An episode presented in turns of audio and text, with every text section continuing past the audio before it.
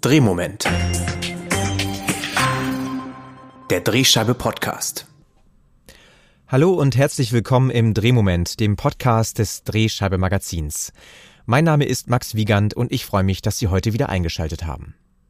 Schreibt doch endlich mal die Wahrheit. Das haben viele Lokaljournalistinnen und Journalisten in den letzten Jahren immer häufiger zu hören bekommen. Hinter diesem Satz steckt der Vorwurf, dass Medien zu viel Haltung in die Beiträge einbringen und gewisse Meinungen vielleicht auch gar nicht zulassen. Aber gibt es das wirklich? Gibt es wirklich zu viel Haltung in den Medien? Beziehungsweise was bedeutet Haltung in diesem Kontext eigentlich? Darum geht es demnächst auf einer Redaktionskonferenz der Bundeszentrale für politische Bildung vom 21. bis 23. September in Chemnitz. Und auch wir wollen das hier heute aufgreifen. Woher kommen diese Vorwürfe eigentlich und wie überzeugt man solche Kritiker davon, dass man seriöse Arbeit leistet? Darüber sprechen wir heute mit unseren Gästen. Wir wollen zunächst mal die Perspektive der Forschung auf die Debatte wiedergeben und dafür habe ich mir Klaus Meyer eingeladen. Er ist Professor für Journalistik an der Katholischen Universität Eichstätt-Ingolstadt. Ganz herzlich willkommen, Herr Meyer. Schön, dass wir Sie hier mal wieder zu hören bekommen. Ja, schönen guten Tag. Hallo. Ja, Herr Mayer, in dieser Debatte über Haltung im Journalismus, äh, da gibt's ja nun auf der einen Seite Positionen wie Journalismus ist ohne Haltung undenkbar. Und auf der anderen Seite hört man aber auch, Journalismus und Haltung, das verträgt sich überhaupt nicht. Wie denken Sie denn darüber? Ja, Haltung ist ein schillernder Begriff geworden, der auch mitunter zu einem politischen Kampfbegriff geworden ist, um andere Positionen auch zu diskreditieren. Denken Sie an Aussagen wie, das ist doch Haltungsjournalismus. Ich denke, grundsätzlich muss man unterscheiden zwischen zwei Dingen. Auf der einen Seite ein weltanschaulicher Aktivismus, den wir auch so als politische Gesinnung bezeichnen können. Also, dass jemand eine Grundhaltung hat, von der er überhaupt nicht abweichen will. Und auf der anderen Seite eine Haltung zum Beruf des Journalisten. Im Gegensatz zu allen anderen Kommunikationsberufen zeichnet sich der Journalismus ja dadurch aus, dass er unvoreingenommen recherchiert, ergebnisoffen recherchiert, dass alle Quellen misstrauisch geprüft werden. Und wenn wir jetzt sagen, vielleicht noch ein dritter Aspekt, eine Haltung zum Thema entwickelt sich im Journalismus eigentlich erst im Laufe der Recherche oder nach Ende der Recherche. Man kann also resümierend sagen, ersteres, also ein weltanschaulicher Aktivismus verträgt sich überhaupt nicht mit Journalismus und letzteres, also eine Haltung zum Beruf, wie wir sie in der Ausbildung schon seit Jahrzehnten vermittelt bekommen, ist unumgänglich nötig, um Journalismus ähm, adäquat ausüben zu können. Diese Debatte ist ja nun während der Pandemie äh, nochmal deutlich wieder ins Rollen gekommen. Und gerade zu Beginn gab es oft den Vorwurf, dass Medien da zu einseitig im Sinne der Regierungsmaßnahmen berichten. Das hatten Sie auch hier im Podcast kritisiert, äh, vor allem was eben auch überregionale Medien betraf. Wie hat sich das denn seitdem entwickelt und wie passt das vielleicht auch in diese Einordnung zum Thema Haltung? Ja, man kann, denke ich, auch die Corona-Berichterstattung mit dieser Differenzierung einordnen, die, die ich vorgenommen habe. Also wir haben vor allem zu Beginn in breiten Teilen des Journalismus eine Art von Aktivismus erlebt, nämlich, dass wir um Himmels Willen alles unternehmen müssen, um dieses äh, Virus zu bekämpfen. Das ist natürlich verständlich, aber letztlich werden die Grundsätze des Journalismus damit verletzt. Man hätte und man muss äh, auch immer noch nach wie vor alle politisch vorgeschlagenen und durchgesetzten Maßnahmen auch vor dem Hintergrund der massiven sozialen Auswirkungen gegen recherchieren, prüfen, misstrauisch beorgen und nicht bereitwillig von vornherein aufnehmen. Mhm. Ich denke, das hat sich dann natürlich schon, schon gelegt und der Journalismus ist eigentlich wieder in den Normalmodus zurückgekommen. Jetzt kann man natürlich gerade bei Corona-Berichterstattung sagen, naja, wenn zu lange diskutiert wird, dann wird alles zerredet und keiner hält sich da mehr an Maßnahmen, dann können wir dieses Virus nicht bekämpfen. Da muss man aber dann wieder dagegenhalten und sagen, naja, Demokratie muss vieles aushalten. Wir leben eben nicht in einem autoritären Staat, in einer Diktatur. Wir verlangen von Menschen, dass sie mündige Bürger sind, dass sie verantwortlich handeln. Und das ist das Bild, das wir als Journalisten von Bürgerinnen und Bürgern haben sollten und nicht eben jemand, der bevormundet werden soll, der eh zu blöd ist, um etwas zu tun. Ich übertreibe jetzt mal in meinen Aussagen, der zu mhm. blöd ist, um, um Maßnahmen einzuordnen, sondern die Menschen denken schon mit. Sie sind eben nicht so dumm, wie wir manchmal denken. Insofern der mündige Bürger als Zielprojektion hilft uns immer auch, einen Aktivismus zu verfolgen vermeiden. Andererseits wird ja dann oft, gibt es ja oft den Vorwurf dann auch, dass eben vermeintliche Beiträge, die sich eben um Fakten handeln sollen, die einfach Berichte sind ähm, oder Meldungen sind, dass da eben auch Meinung beigemischt wird, so in dem Sinne. Ähm, Geht es da manchmal auch darum, Meinungsbeiträge noch deutlicher zu kennzeichnen? Ich meine, das wird ja eigentlich eben vorgenommen in den klassischen Formen des Kommentars, aber ist da auch noch ein Defizit auch an, an mancher Stelle? Ja, also der Kommentar, dass der abgegrenzt wird und gekennzeichnet wird, das ist im Lokaljournalismus ja, ja üblich. Problematisch sind eben Formate, wo wir sagen, da passiert Analyse, Einordnung, Orientierung. Das geht dann eigentlich gar nicht ohne Meinung, ohne, ja, sagen wir mal, eine subjektive Haltung. Aber auch da ist es eben dann wichtig, dass Journalisten dem Publikum, den Lesern transparent machen, wie sie zu dieser Meinung gekommen sind. Also Fakten auf den Tisch legen, auch immer wieder transparent sagen, mit wem hat man gesprochen, warum hat man mit dem gesprochen, warum wiegt man das eine Argument mehr als das andere ab. Also diese Offenheit gegenüber dem Publikum, das ist etwas, was wir in diesem digitalen Zeitalter, denke ich, schon dazugelernt haben, mhm. dass das eben wichtig ist, um glaubwürdig ehrlich zu sein, um auch eine Art von Beziehung im Publikum aufzubauen. Also das Reden über sich selbst, über die eigene Vorgehensweise hilft hier einfach diese Trennungsregel von Fakten und Meinung nochmal etwas anders und plausibler und vertrauenswürdiger darzustellen. Das heißt, es geht eigentlich auch nicht unbedingt immer darum, dass eine Zeitung komplett neutral sein muss, sondern dass sie einfach ihren Weg zur Haltung auch offen darstellen muss. Im Prinzip schon. Also wenn wir jetzt von Zeitung allgemein sprechen, dann kommen wir aus der Tradition äh, des, des verlegerischen Tendenzschutzes, wie man früher immer auch gesagt hat. Ältere Menschen wissen, es gab halt eine rote und eine schwarze Zeitung vor Ort. Es gab halt eine eher konservative oder eher eine linksliberale Zeitung. Das hat sich deutlich geschliffen aus verschiedenen Gründen. Zum einen gibt es ja nicht mehr so viele Blätter, die einfach diese Vielfalt darstellen könnten. Und zum anderen muss jede Zeitung versuchen, ein möglichst breites Publikum zu erreichen und nicht von vornherein Leute abzuschrecken, die andere politische Einstellungen haben. Das mhm. ist äh, natürlich erstmal gut. Aber grundsätzlich muss man sagen, die absolute Neutralität, eine absolute Objektivität, um es etwas allgemeiner auch zu fassen, wird man nie hinbekommen. Das ist eine mhm. Zielvorstellung, ein Ideal.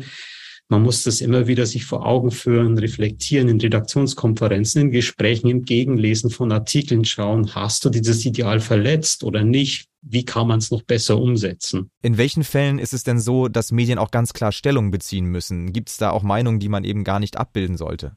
Wir leben ja in einer Demokratie und ich sage auch immer, Journalismus und Demokratie sind zwei Seiten einer Medaille. Das heißt, Grundwerte von Demokratie, wenn die in Gefahr geraten oder verletzt werden, dann ist das ein No-Go für Journalismus. Also wir sprechen hier von, von Freiheit, Gerechtigkeit, Solidarität, von Toleranz, von Menschlichkeit gegen Verrohung, von respektvollem Umgang miteinander. Aber wenn man das in den Alltag umsetzt, in einzelne Themen und in einzelne Texte, dann ist es halt nicht mehr so einfach. Das kann ich als Wissenschaftler jetzt einfach mal so fordern. Diese Grundwerte gibt's. Äh, Im Alltag, denke ich, muss man sich immer wieder bewusst werden, ob jetzt solche Grundwerte als politischer Kampfbegriff eingesetzt werden. Also zum Beispiel zu sagen, das ist doch nicht solidarisch, das ist dann praktisch ein Totschlagsargument, da kann man gar nicht mehr weiterreden, sondern einfach als Reflexionshintergrund, als kulturelle Wertebasis muss man diese Werte sehen. Denn wir dürfen ja nicht vergessen, wenn Positionen nicht abgebildet werden, dann muss es wirklich gute, stichhaltige Gründe dafür geben. Denn die DNA des Journalismus liegt ja darin, zu veröffentlichen, ans Licht zu bringen auch Minderheiten zu Wort kommen zu lassen, ähm, ja teilweise sogar Minderheiten explizit zu suchen, nach ihnen zu recherchieren, ihnen eine Stimme zu geben. Also diese Vielfalt erwarten wir eben auch vom Journalismus. Wie verhält es sich denn eigentlich äh, damit, was sich Leserinnen und Leser so wünschen, wenn es um die Frage nach Haltung auch in, in der Berichterstattung geht?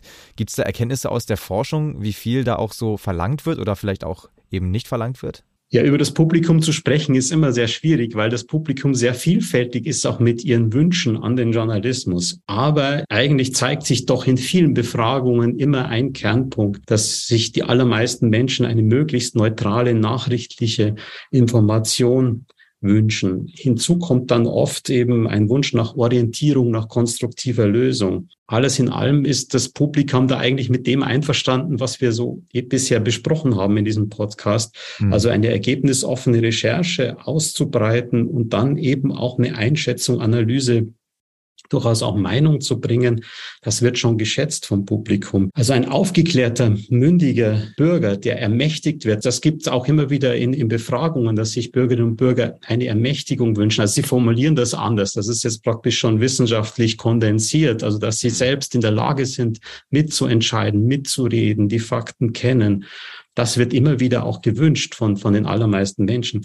Gleichwohl müssen wir natürlich berücksichtigen, dass wir alle, da nehme ich mich überhaupt nicht aus, Meinungen lieber lesen und zur Kenntnis nehmen, die unseren Einstellungen entsprechen. Das bedeutet wiederum eben auch für den Journalismus, wenn man mit vorschneller Meinung kommt, die eben nicht auf Recherche und Fakten basiert ist, erntet man auf der einen Seite sicherlich Beifall, aber schreckt auf der anderen Seite eben auch ab. Dann äh, bedanke ich mich ganz herzlich für diese Einordnung, Herr Mayer. Schön, dass Sie heute zu Gast waren. Ja, sehr gerne.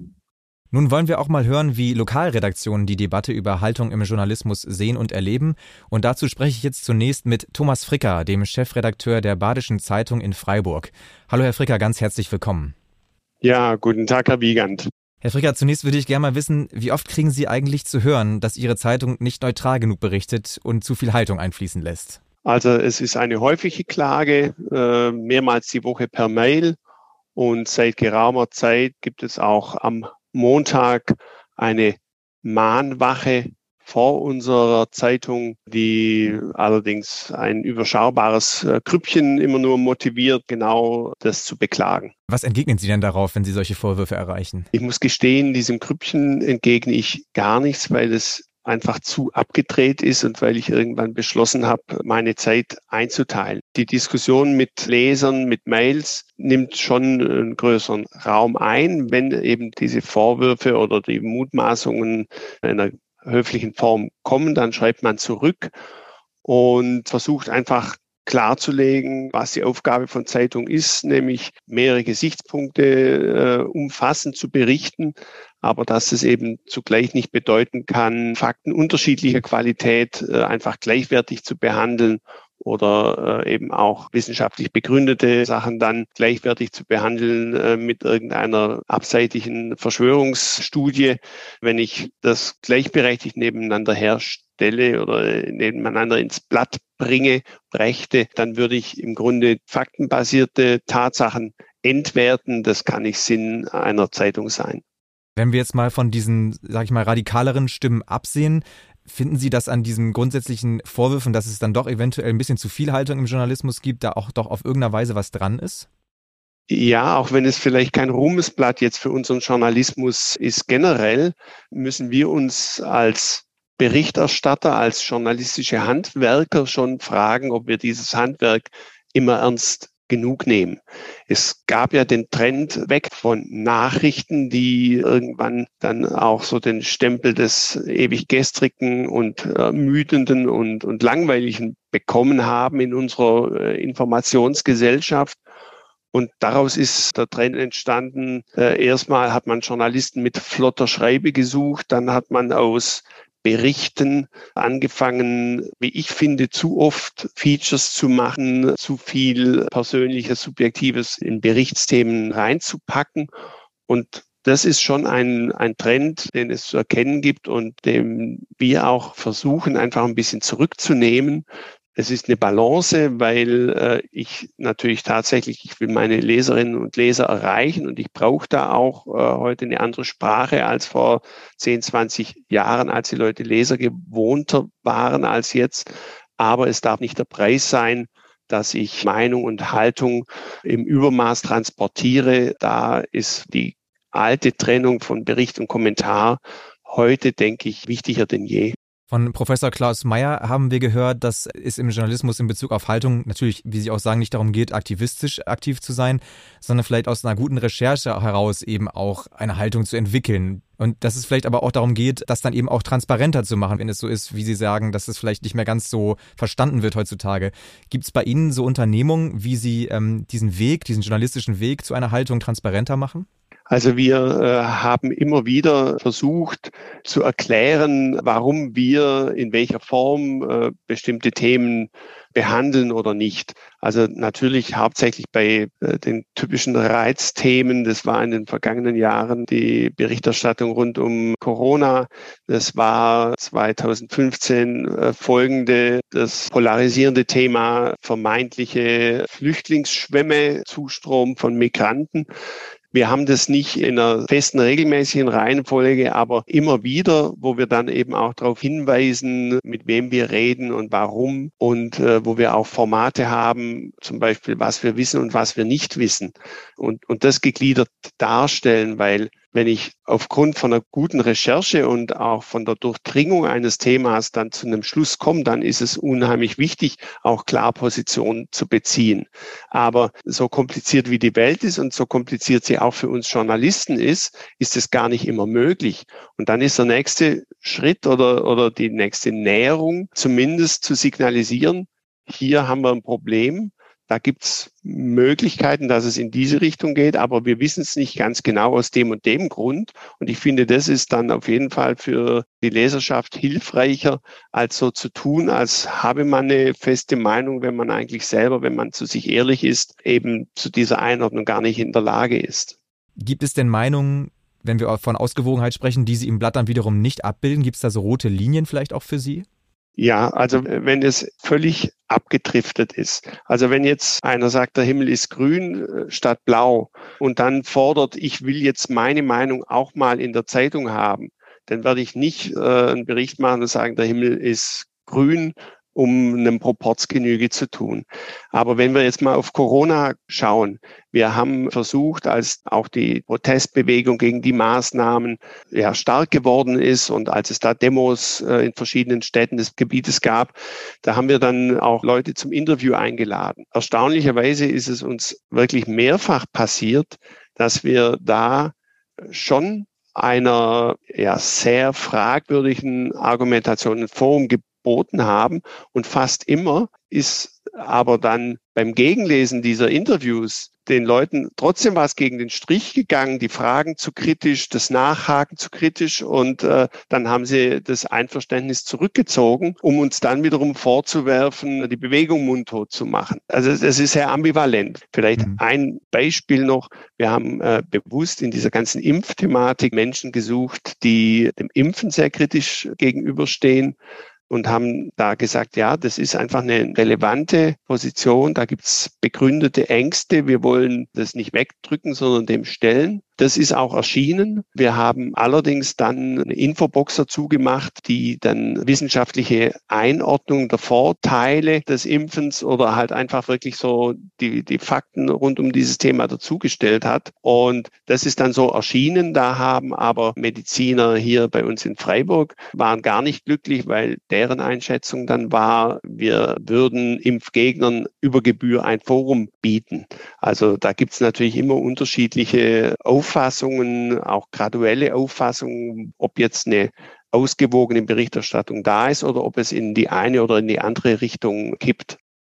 Vielleicht daran anschließend noch meine letzte Frage. Ähm, angesichts dieser Polarisierung in der Gesellschaft ist es da vielleicht auch einfach gar nicht möglich, dass man da ähm, allen Seiten das Gefühl gibt, äh, dass das eben eine ausgewogene Berichterstattung ist, sondern dass es dann am Ende doch immer jemanden gibt, der vielleicht was daran auszusetzen hat?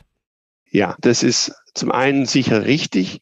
Zum anderen sind wir Journalisten, glaube ich, gut beraten, wenn wir auch so ein bisschen gelassen bleiben, weil natürlich gibt's Menschen, die sind nicht erreichbar für einen Diskurs, für auch für einen pluralistischen Diskurs, weil sie so weit draußen sind. Aber unsere Erfahrung, äh, ob das jetzt äh, Corona war, ob das auch jetzt in dieser Situation, Ukraine-Krieg, Konfrontation mit Russland, Sorgen um die soziale Stabilität hier geht. Sowas polarisiert, sowas spaltet auch, aber es ist nicht eine Spaltung von 50 zu 50, sondern es ist eine Minderheit und meine Wahrnehmung ist, dass die, die Mehrheit der Leserschaft wenn ich die Region auch unserer Zeitung anschaue, ist es da schon auch ja, eine relevante äh, Mehrheit in der Bevölkerung. Die ist vernünftiger als manch aufgeregte Diskussion um Polarisierung und Spaltung nahelegt. Die ist auch erreichbar. Die hadert wie jeder von uns mit mancher äh, politischen Entscheidung, mit mancher Entwicklung, aber äh, ist überhaupt nicht abgedriftet. Das ist eine Überzeichnung, wenn man meint, das würde alles nur sozusagen in Spalterei und Chaos enden. Ja, dann äh, möchte ich mich herzlich bei Ihnen bedanken für diese Einschätzung aus Freiburg von der Badischen Zeitung. Herr Fricker, ganz vielen Dank. Ja, vielen Dank für das Gespräch, äh, Herr Wiegand. Ciao. Von Freiburg geht's jetzt noch einmal in den Nordosten Deutschlands nach Schwerin. Und zwar begrüße ich jetzt Michael Seidel, den Chefredakteur der Schweriner Volkszeitung. Hallo und herzlich willkommen, Herr Seidel. Hallo, Herr Wiegand. Schönen guten Tag. Äh, Herr Seidel, zunächst mal die Frage, äh, wie sehr sind eigentlich Sie und die Kolleginnen und Kollegen in Schwerin äh, mit dem Vorwurf konfrontiert, Sie wären in irgendeiner Weise nicht neutral oder parteilich? Das ist im Grunde schon ein Dauerthema, auch weit vor Krisenzeiten schon gewesen, dass man immer gerne mal unterstellt hat, dass man auf dem Schoß irgendeiner Seite säße, weil man besonders gute Informationen aus bestimmten Quellen bekommen hat. Also die Diskussion ist nicht neu, sie hat nur in den letzten na, acht bis zehn Jahren eine neue Dimension erreicht, nach meiner Wahrnehmung. Und mhm. dagegen kommt man meines Erachtens nur an, indem man sich umso mehr besinnt auf das eigentliche Besteck, auf den Instrumentenkasten des Journalisten, die ethischen Regeln des Berufsstandes und die ehernen Ansprüche an eine solide, umfassende, ausgewogene Recherche. Könnte man sagen, dass es eine bestimmte Richtung gibt, aus der diese Vorwürfe immer wieder kommen? Nein, also meine Korrespondentenzeit hat mir eingeprägt. Solange die Vorwürfe von allen Seiten kommen, weiß man als Journalist, dass man mhm. eigentlich ganz gut in der Mitte liegt.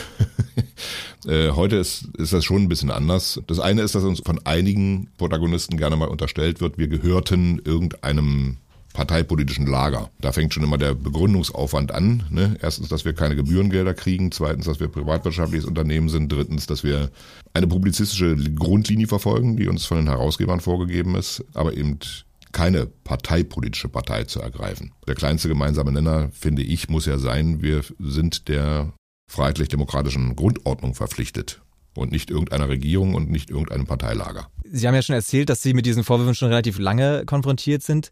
Wir diskutieren jetzt gerade in diesem Jahr, vor allem natürlich auch wegen äh, der zweieinhalb Jahre Pandemie natürlich und den damit zusammenhängenden Vorwürfen über das Thema. Aber ist das ein Thema, das vielleicht auch die Journalistinnen und Journalisten im Osten Deutschlands noch mehr beschäftigt? Haben Sie da auch schon seit längerem vielleicht auch andere Erfahrungen gemacht als vielleicht die Kolleginnen und Kollegen im Westen?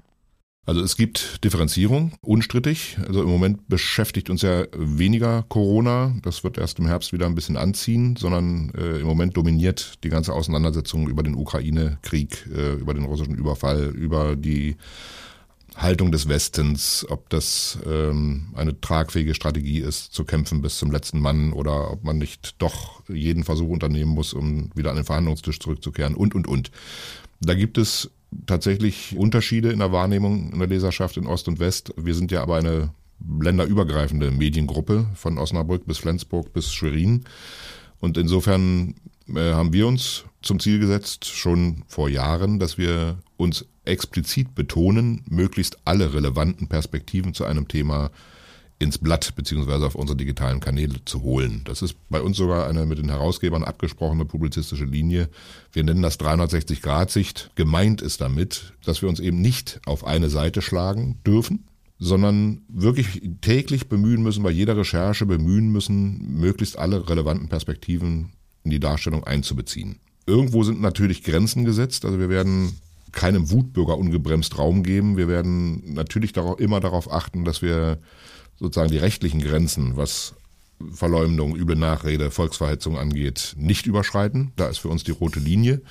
Aber im öffentlichen Diskurs muss alles sagbar sein, was im normalen rechtlichen Rahmen ist. Und da unterscheiden wir uns schon in Teilen, glaube ich, von Medien um uns herum, ob Funk, Fernsehen oder andere Zeitungshäuser, wo man schon den Eindruck haben kann, dass äh, eine bestimmte Haltung mehr vorkommt als andere Perspektiven. Beispielsweise jetzt im Moment diskutieren wir darüber, wie weit können wir die Folgen dieses Krieges ertragen. Da gab es vorige Woche bei uns einen Energiegipfel, den die Landesregierung eingeladen hatte, mit allen wesentlichen Protagonisten der Gesellschaft, von Unternehmensverbänden bis Gewerkschaften, von Tourismusverband bis Medizinunternehmen, Kliniken, die kurz vorm Kollaps stehen. Wenn heute sich Handwerker hinstellen und Brandbriefe schreiben, nehmt endlich Nord Stream 2 in Betrieb, dann geht es uns wieder besser. Dann ist das zum Beispiel so eine Grenze, wo man wirklich sehr fein argumentieren muss auch, dass das sozusagen die Aufgabe jeglicher Position ist. Aber zu hinterfragen, ob dieses Durchhalten bis zur letzten Patrone in unserem ureigensten Interesse ist, ob dahinter nicht noch andere als hehre gesinnungsethische Argumente stehen hinter dieser quasi vorbehaltlosen Unterstützung des ukrainischen Verteidigungskampfes. Da müssen wir schon versuchen, das gesamte Meinungsspektrum abzubilden und keine Gesinnungskorridore zu bilden. Das heißt, würden Sie sagen, dass es hier und da schon auch mal so ist, dass an diesen Vorwürfen vielleicht in bezüglich von wenn man es jetzt sehr zugespitzt sagen würde, aktivistischen Haltungen auch irgendwie was dran ist, was äh, die mediale Berichterstattung angeht? Also ich will mir bewusst jetzt kein Urteil über andere Medien erlauben weil ich dazu jetzt keinen detaillierten Überblick habe. Ne? Ich, ich erlebe ja nur die tägliche Auseinandersetzung mit unserer Leserschaft und mit den Protagonisten, mit denen wir täglich zu tun haben. Wir haben gestern Abend gerade eine große Veranstaltung gehabt. Da kam schon das Bild rüber, dass viele bemerken, dass wir da eine bewusst andere Tonalität setzen als andere Medien um uns herum.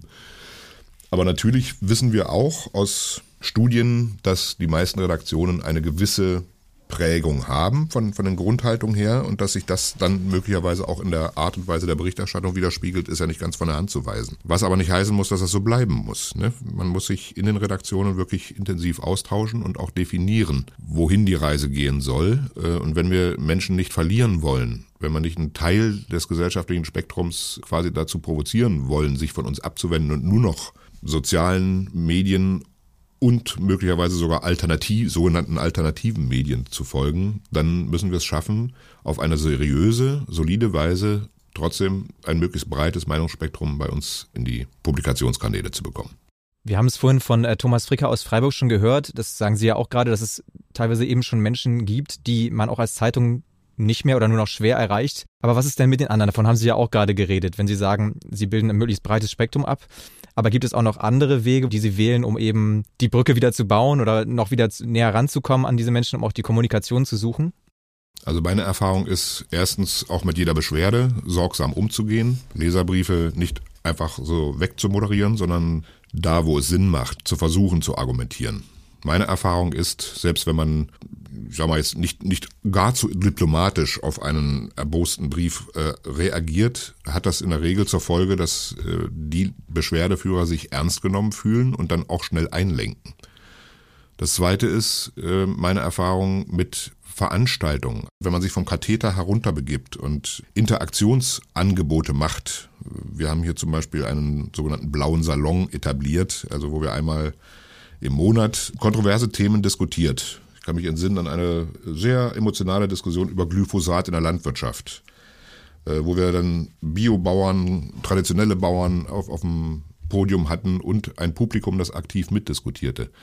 Wenn man solche Angebote macht, dann hilft das Menschen, sich eine Meinung zu bilden. Nicht jeder will bis zum Exzess selbst mitdiskutieren, sondern vielen Menschen, die sich unwohl fühlen, die sich sozusagen überrollt fühlen, vielleicht von der medialen Wiedergabe. Sie entsinnen sich damals Glyphosat, gab es ja fast eine Hauptströmung, die sagte, pfui, pfui, pfui, böse, böse. Dann gibt's das zweite, Gülle, soll die Landwirtschaft auch nicht mehr. Bio ist immer besser als äh, traditionelle Landwirtschaft. Dass dann Landwirte und Menschen, die auf dem Lande wohnen, irgendwann sagen, hm, wenn ihr uns als unsere Regionalzeitung täglich beschimpft, und eigentlich den, den Menschen in den Städten sagt, dass wir aus der Zeit gefallen sind, warum sollen wir euch noch abonnieren? Ihr bildet einfach nicht mehr unsere Lebenswirklichkeit ab und ihr bildet nicht ab, was unsere Sicht auf diese Debatten sind. Man muss das differenzierter auch in der Berichterstattung berücksichtigen, als wir es einige Zeit lang getan haben.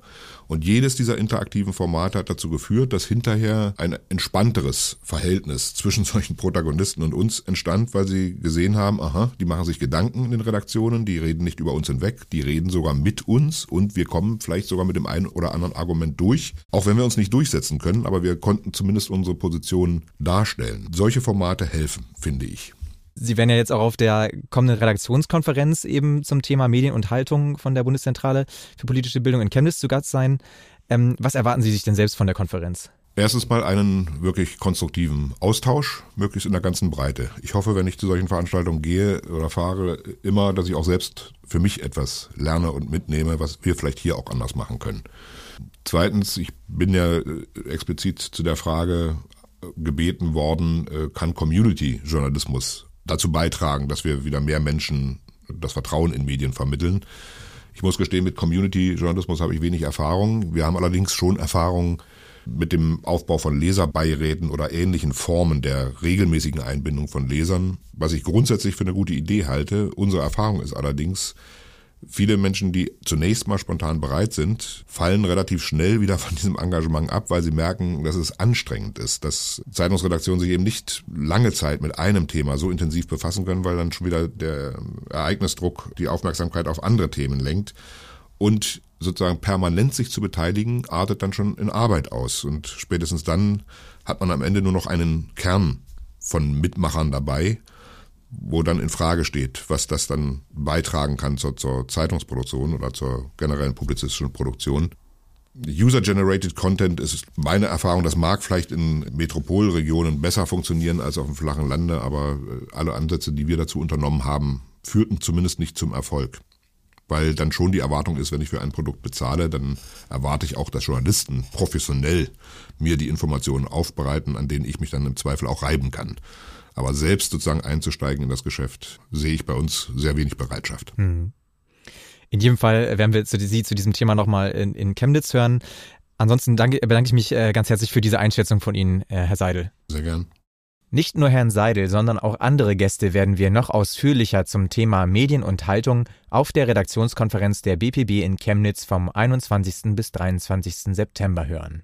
Und das Beste ist, es gibt sogar noch freie Plätze. Also nutzen Sie jetzt die Chance, sich noch kurzfristig einen dieser Plätze zu organisieren und senden Sie uns eine E-Mail an lokaljournalismus.bpb.de. Ich verlinke die Adresse auch nochmal in den Show Notes. Abschließend natürlich wie immer nochmal der Hinweis auf die aktuelle Ausgabe der Drehscheibe. Darin beschäftigen wir uns diesmal mit dem Thema Fußball und natürlich der äußerst umstrittenen WM in Katar in diesem Winter. Das war's für heute. Ich bedanke mich fürs Zuhören. Bleiben Sie lokal und bis zum nächsten Mal im Drehmoment.